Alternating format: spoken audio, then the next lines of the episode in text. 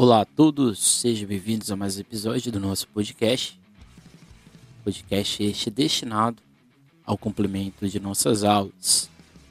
Hoje é o último podcast do semestre e nele aqui a gente vai fazer uma reflexão do que é o século XX, ou no caso do que seria o século XX, é, no processo já incluído, no caso, do que seria ali entre 1900 1900, né?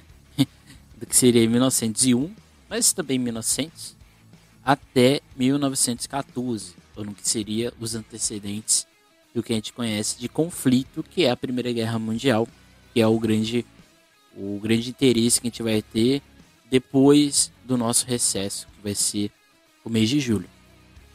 Então é interessante a gente perceber alguns pontos fundamentais, que é entender como que essa sociedade chega no período pré-guerra.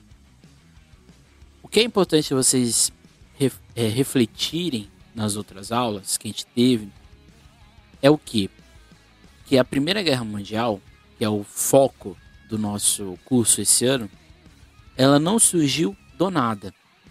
Era um processo histórico grande, talvez um dos principais, um dos primeiros grandes processos históricos que envolvem vários acontecimentos e vários atores, vários sujeitos que estão aí des se desenvolvendo ao longo do tempo.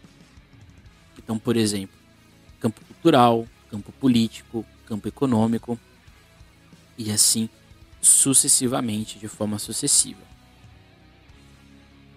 Então, esse processo, que é o século XX, esses, esse, esse período que parece que nunca ia ter fim, ele vai envolver vários aspectos, principalmente o industrial. A indústria que a gente conhece, ou que a gente conhecia, ela passa a se desenvolver de forma muito mais rápida, ou se desenvolve além do que ela surgiu do início. Então, no início, a indústria ela tinha como, tinha como grande objetivo servir de um aceleramento de produção. Mas o que existia de produção? Um exemplo muito simples aqui são os produtos enlatados. Antes, né, de quando surge a, o processo industrial, a própria indústria de alimentos ela não era muito específica, ela não era muito ampla ela era muito, era muito localizada em certos aspectos. O que existia dentro da lógica de alimentação europeia? A ideia do produzir o alimento. Né? Então, produzir o alimento, você produz um processo de alimentação muito, muito artesanal, entre aspas. Mas quando a gente chega no período industrial e quando, também quando a gente chega no processo de urbanização muito forte, muito acelerado, a gente vai ter, portanto, um, uma mudança num aspecto muito simples no nosso, no nosso dia a dia e que na época, naquela época também era simples, que é a ideia de casa. Por que casa? Por que está falando de casa, né? Porque é muito mais simples eu ter produtos enlatados com certos produtos químicos, com certos conservantes que vão sendo criados na indústria, na indústria química, que é a grande a grande vedete, se assim podemos dizer, do início do século XX. E isso a gente vai ter produtos que vão fazer com que estes alimentos fiquem ou tenham uma sobrevida para o processo posterior é, de sociedade ou para o consumo. Então a agricultura, junto com a indústria, isso aqui é muito importante. A gente tem aqui um, podcast falando só sobre agricultura. Então quem tiver, tiver interesse, vai lá buscar. Porque o importante a gente ter em mente é que a indústria ela não se separou da agricultura. Pelo contrário, a agricultura, com o passar do tempo, vai mesclar-se junto com o processo industrial. Então a própria a, a, lógica de alimentação, a lógica da dieta, que é o que a gente consome de produtos alimentares, passa a mudar se, é, passa por uma mudança muito grande. E isso foi essencial para o período de guerra. Porque muitas das comidas, muitas das comidas que a gente consome hoje, elas têm uma espécie de tecnologia de guerra, entre aspas, que estaria acontecendo na primeira grande, no primeiro grande conflito mundial. Que são esses produtos enlatados, esses, esses produtos de fácil consumação ou de, de, de, de preparo também muito rápido.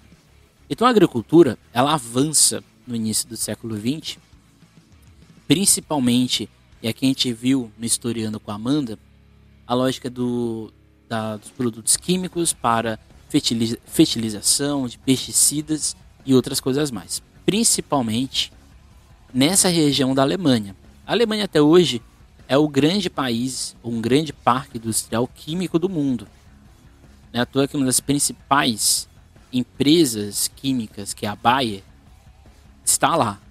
E, tá, e ela está acontecendo já desse período. Um outro processo que, vai, que já estava acontecendo no século XIX, mas no século XX vai explodir é o campo que envolve a indústria de automóveis, a indústria de aviação e a indústria de eletrodomésticos. Mas o que, que isso tem a ver, né? O processo de automação da sociedade, o que, que seria o processo de automação ou automação da sociedade?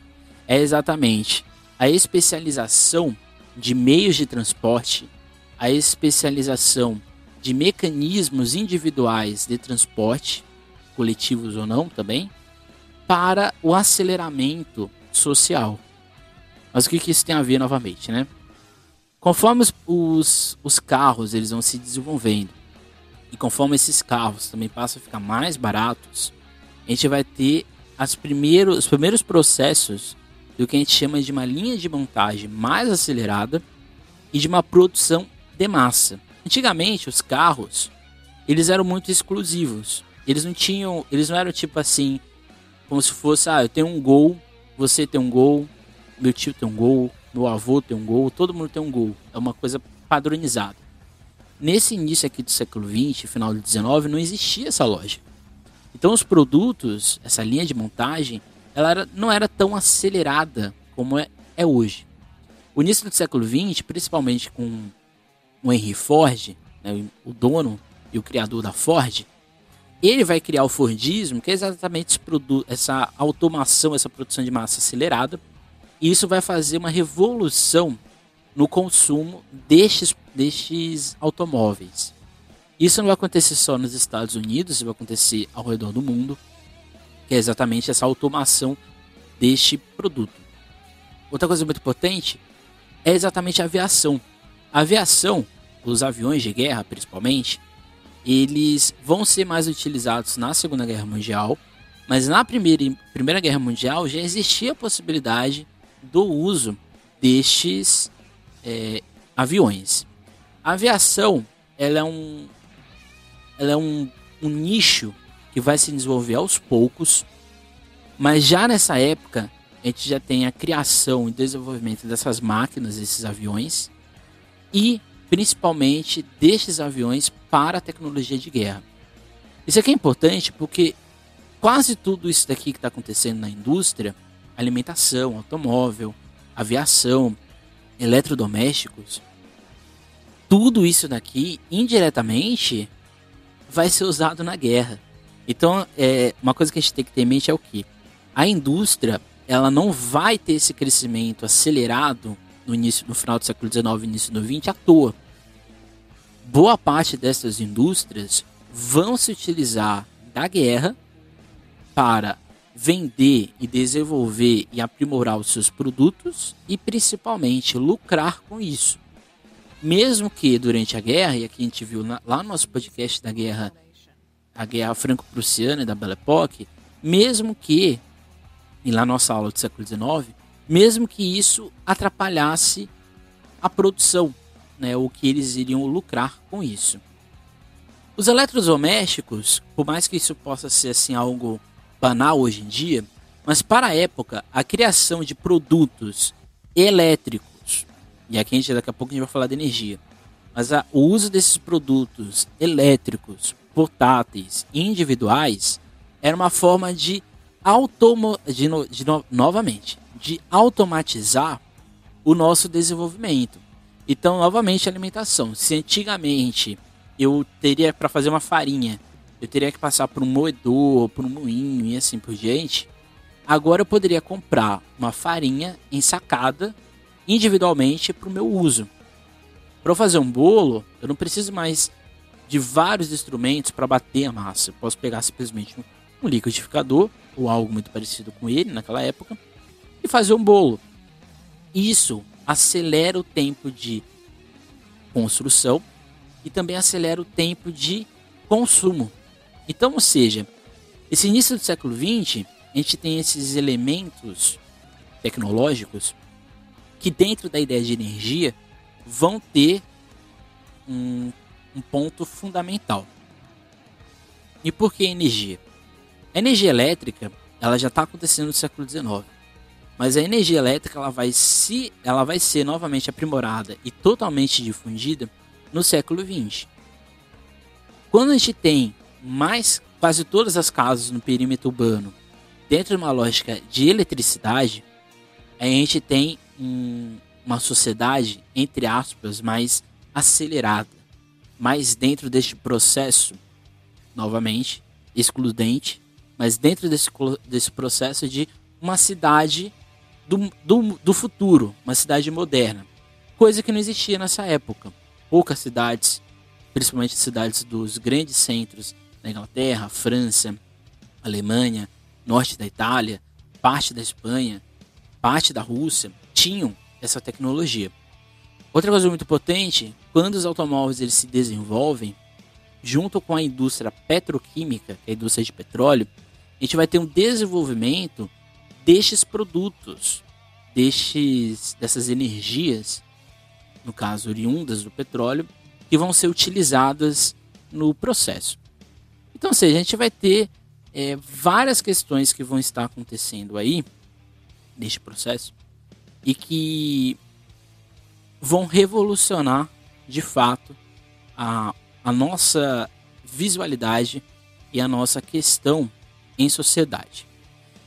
Dentro de outro, aí já um outro ponto que eu acho que é muito importante a gente, a gente ter em mente, que é exatamente um produto que está dentro dessa lógica da alimentação, que é exatamente o plástico. O plástico ele vai começar a ser desenvolvido em 1907 e o plástico ele vai ser essencial para esse armazenamento, para esse armazenamento desses produtos de alimento, para para por exemplo para energia, né, para produção, para o cabeamento dos fios elétricos. O plástico ele vai ser essencial é, dentro desse processo. Embora não seja antes de 1914, mas o antibiótico que é um, é um, é um medicamento que vai revolucionar a medicina no século XX, ele já estava sendo desenvolvido antes de 1914. Mas a guerra vai forçar ele a ser, vamos dizer assim, experimentado para ver se ele daria certo. A guerra, a Primeira Guerra Mundial vai fazer com o antibiótico, que já estava sendo produzido, seja difundido em sociedade. Porque aí vão ter várias questões de dosagem, várias, questão, várias questões de usos específicos, de produtos específicos para o seu uso, mas fica aqui essa menção importante aí no século XX. Outro aspecto muito importante que a gente vai ter é, durante esse início do século XX está dentro da cultura, ou no caso, principalmente das artes. E em específico da arte moderna. A arte moderna no início do século XX, ela vai ter vários momentos de mudança. A primeira delas que a gente viu, inclusive no podcast passado, era o impressionismo. O impressionismo talvez seja a primeira arte moderna a se desenvolver. E o impressionismo era uma arte moderna que ainda estava com o pé no que seria o, a arte, vamos dizer assim, clássica, ou aquela arte que era mais fidedigna ao humano, né, a figura da pessoa ou aos, as paisagens.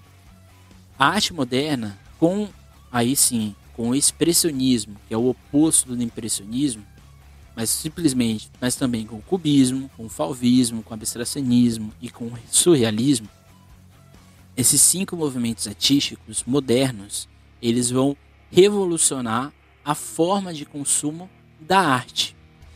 Essa arte que agora é burguesa, essa arte que agora é de consumo, ela também é uma arte que passa a valorizar uma outra estética, uma estética que tenta se descolar daquela lógica existente da monarquia, da realeza, que é uma arte, entre aspas, panfletária destes grupos.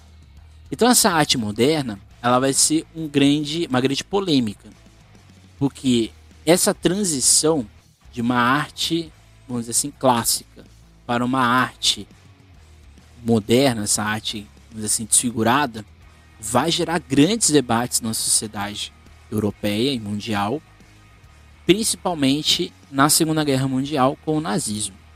Mas a arte, a cultura, o entretenimento, ela passa a ser mais de consumo imediato. Quando o cinema surge, por exemplo, as primeiras salas de cinema, a própria produção dessa mídia, dessa cultura, que os Estados Unidos principalmente vão ser o epicentro, mais na década de 20, mas já estava acontecendo antes da Primeira Guerra Mundial, essa arte de movimento, essa arte acelerada, essa arte de consumo rápido, ela vai começar lentamente distanciar a população de outras artes ou de um, um único tipo de entretenimento e de consumo artístico, que era que eram exatamente os salões, esses salões de exposição, esses salões de admiração de pintura e arquitetura e a literatura. Porque a literatura, que até então, que até então estava muito presa numa lógica clássica, a própria literatura no início do século XX tem que mudar para os interesses dessa burguesia. Então essa própria literatura, ela passa a ser também de consumo rápido, uma literatura mais, vamos dizer assim, condizente com essa sociedade que está surgindo. E o cinema, ele se torna um consumo de massa desde o seu início, porque é uma arte rápida. Você vai para uma sala de cinema, você fica ali em torno de uma hora e meia, duas horas, você vê um filme, ali você tem diálogo, ali você tem arte, ali você tem fotografia, você tem um monte de coisa. Na época, claramente, era um cinema mudo, mas você tinha um, um mix de artes, né? Na toa que o cinema é conhecido como a sétima arte. É um mix que vai envolver a sociedade burguesa e principalmente a, a sociedade popular destes países. Então não, não é à toa, não é à toa que o cinema vai ser um grande epicentro neste aspecto. Assim como a gente vai ter mudanças na dança, mudanças na música e mudanças inclusive nos artistas. Porque se antigamente os artistas eles eram figuras distantes da população, principalmente com o advento do mercado fonográfico que está surgindo aqui antes, de, antes da Primeira Guerra Mundial, aqui no início do século XX, passa a ser uma. Esses artistas passam a ser também é, figuras do cotidiano. Então, ou seja, cultura, entretenimento, esse mercado, essa indústria de produção de produtos rápidos para essa sociedade moderna que está surgindo aqui antes da Primeira Guerra Mundial é essencial. É assim um, um ponto importante. Outra coisa que é interessante é a própria ideia de Olimpíadas que a gente vai ter agora. A Olimpíada, quando ela surge ou quando ela ressurge ali por volta de 1900 e 1904, isso, 1904, é 1904 é quando ela ressurge, quando ela ressurge de fato como os Jogos Olímpicos modernos. Antigamente já tinha Olimpíada, mas essa Olimpíada não era dentro de um campo de, do moderno, mas as Olimpíadas, quando elas surgem, elas surgem exatamente para tentar criar esse clima de amizade, esse clima filantrópico de união dos povos que o Barão de Coubertin queria, dentro de uma Europa que não era para entrar mais em nenhum conflito de guerra. Então a Olimpíada era um grande evento esportivo de competição entre os países, mas que o grande objetivo dela era a união dos povos. Claramente a Olimpíada não conseguiu resolver os problemas da sociedade, porque os, os aspectos econômicos e políticos eles eram maiores. Por quê? Por mais que tudo isso esteja acontecendo, a ideia do nacionalismo ele estava também sendo muito, mas muito problemático, principalmente em algumas potências. A Alemanha, por causa do seu processo de unificação, que gerou um sentimento patriótico gigantesco. A França, que após perder a Guerra Franco-Prussiana, passa a alimentar não exatamente o sentimento de revanche, mas um sentimento de que nós, enquanto franceses, temos que retomar aquele espírito revolucionário de 1789. Nós temos que olhar para o nosso passado, nós temos que buscar nas nossas origens uma França empoderada, uma França que se orgulha de ser França. Isso vai alimentar esse nacionalismo francês, que vai ser o grande epicentro, o grande, o grande eixo da França não só entrar na Primeira Guerra Mundial, mas ser uma, uma das principais potências. As, por exemplo, a principal guerra da Primeira Guerra Mundial, que vai ser a Guerra de Somme, a Batalha de Somme, vai acontecer em território francês contra os alemães. No caso italiano, o mesmo ponto, o processo de unificação italiano ele foi mais nacionalista, eu diria, que o alemão, porque a Itália era dividida em duas até hoje, mas você era uma Itália que era muito, muito muito complexa. Você tinha muito camponês, você tinha muita gente da realeza, da nobreza, você tinha muita gente da esquerda aqui nessa Itália, e você tinha uma, uma um direcionamento conservador cristão gigante na Itália. Não é à toa que o berço do fascismo vai ser a Itália, porque é uma sociedade, é uma sociedade que tinha uma, uma lógica do ser italiano, mas não existia definição do que era ser italiano.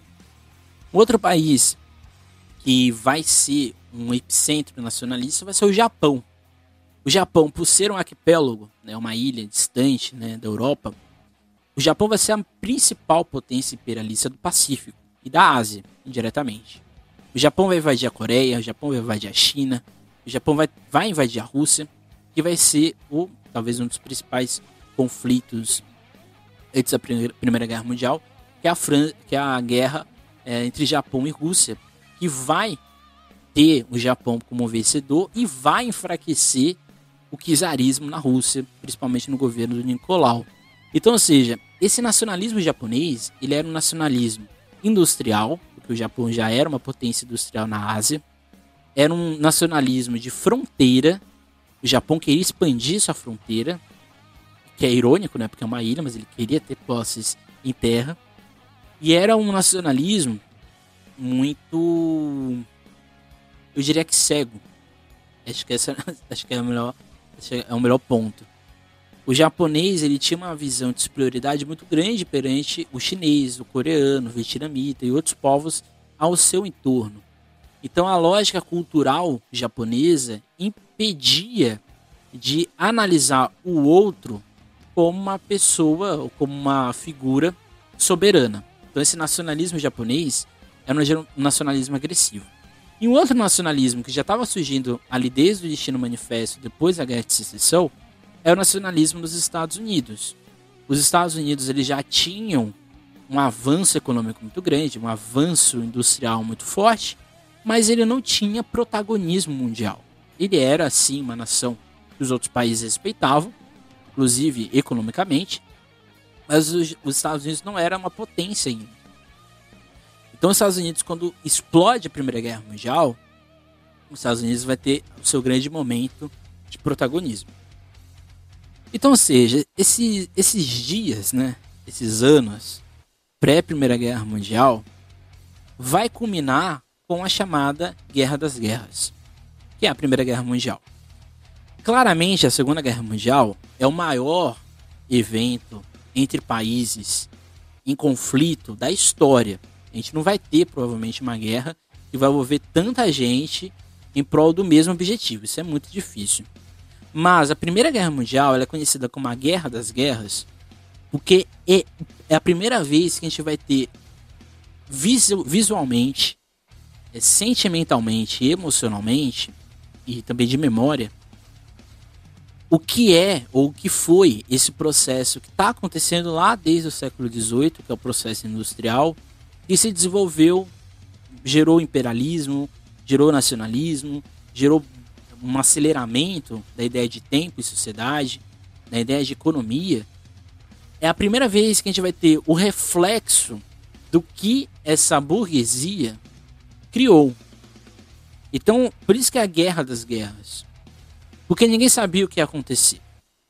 Primeiramente, todo mundo pensou que seria um conflito rápido, um conflito assim que ia se desenvolver ali em dois ou um ano e meio, mas ele se, ele se alastrou, né? ele se alastra, ele muda, ele muda visões de identidade, ele muda visões de memória, ele muda territórios dentro da Europa e do mundo. Então, ou seja, a ideia desse podcast é mais ou menos fechar né, esse, esse semestre refletindo, né, deixando essa reflexão para vocês de como esses acontecimentos que têm acontecido e aqui claramente né, desde a atividade, tá? Mas esses acontecimentos estão acontecendo desde o do crescimento do iluminismo e da crise do absolutismo, como isso vai desaguar nesse processo de guerra que a gente vai ver lá no segundo semestre, que a gente vai falar. A gente vai voltar um pouquinho, que a gente vai voltar no imperialismo, que é um dos principais pilares do processo de independência, que a gente vai ver a África, mas a gente vai se concentrar principalmente no que vai acontecer entre 1914 e 1945, né? a gente vai ter esse segundo semestre mais nesse sentido. Então não deixe de ver os outros aqui podcasts, né? Por exemplo, aqui a gente tem um podcast dos Estados Unidos e aqui é só para quem está ouvindo o podcast, hein? Não existe no YouTube aula dos Estados Unidos, mas se você quiser saber o que é a história dos Estados Unidos, é só você ver o podcast aqui sobre os Estados Unidos. Eu indiquei aqui o podcast de agricultura, mas eu indico também toda a série de economia que tem aqui no nosso podcast. E é isso, gente. Até mais. Tchau. Nunca esqueçam e nunca deixem de estudar.